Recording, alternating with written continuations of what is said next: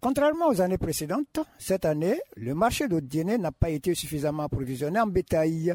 Consécutif à cela, pour la Tabaski 2023, les prix de moutons sont presque inaccessibles.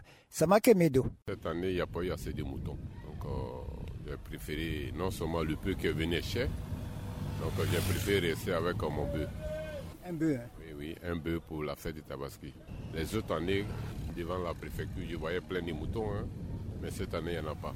Vendeur de moutons au carrefour de la préfecture, les prix évoqués par Dialogue Bakar sont sans appel. 350 à débattre. 350. À débattre.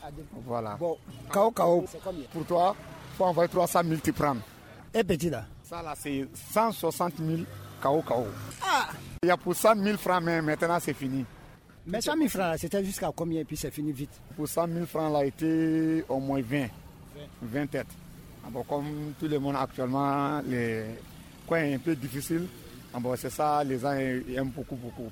Voilà. Quant à ce jardinier, lui soutient ceci. Dumia Mori, jardinier à la préfecture régionale. Pour la fête, bon, vu mes moyens, bon, ce poulet, je vais faire la fête avec ça.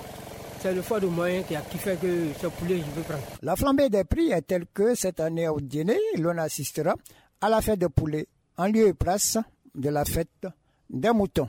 Bakari Touré Labas au dîner, radio de la paix.